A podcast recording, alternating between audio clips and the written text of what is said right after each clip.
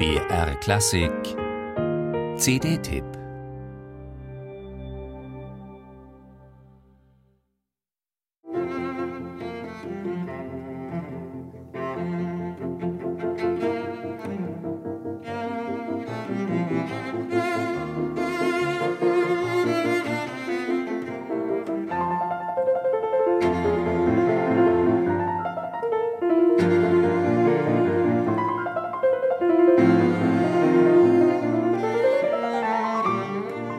hatte keine Wahl.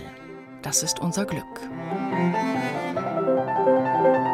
Sarah Nelsova hatte keine Wahl. Ihre älteren Schwestern hatten sich schon Geige und Klavier als Instrumente herausgesucht. Weil die drei Mädchen gemeinsam musizieren sollten, blieb für die jüngste also nur das Violoncello, was uns die Pionierin des Cellos beschert hat. Sarah Nelsova, gebürtige Kanadierin mit russischstämmigen Eltern, hat den Weg bereitet für Frauen, die Cello spielend internationale Karriere machen.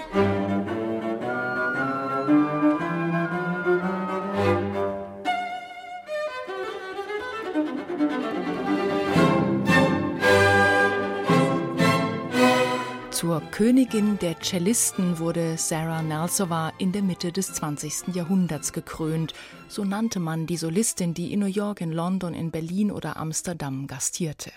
Ehrfurchtgebietend, majestätisch war allein schon ihr Auftreten. Wenn sie auf die Bühne kam, waren alle Augen wie gebannt auf ihre Erscheinung gerichtet. Auch ihr Musizieren war königlich von Noblesse, Temperament, von ihrem wunderschönen und ausdrucksstarken Ton schwärmte ein russischer Kritiker nach Nersowas Moskau-Rezital 1966.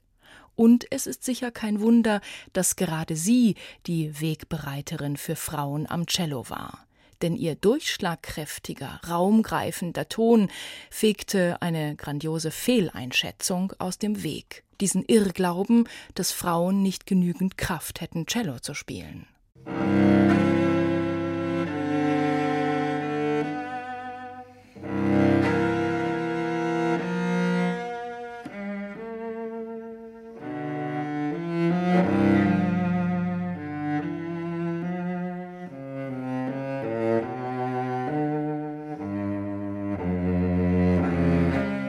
An ihrer Interpretation von Antonin Dvořáks Cello-Konzert kann man auch hören, Nelsova war eine kluge Gestalterin der Musik, die Spannungsbögen und Steigerungen logisch, ja zwingend aufbaut und nirgends eng kalkulieren oder gar sparen muss.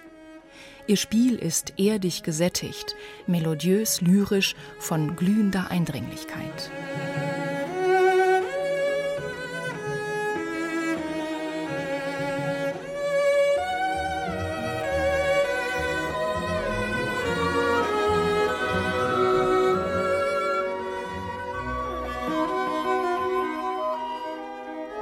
Die Berliner Konzerte und Kammermusikeinspielungen aus den 1950er und 60er Jahren sind auf vier CDs versammelt.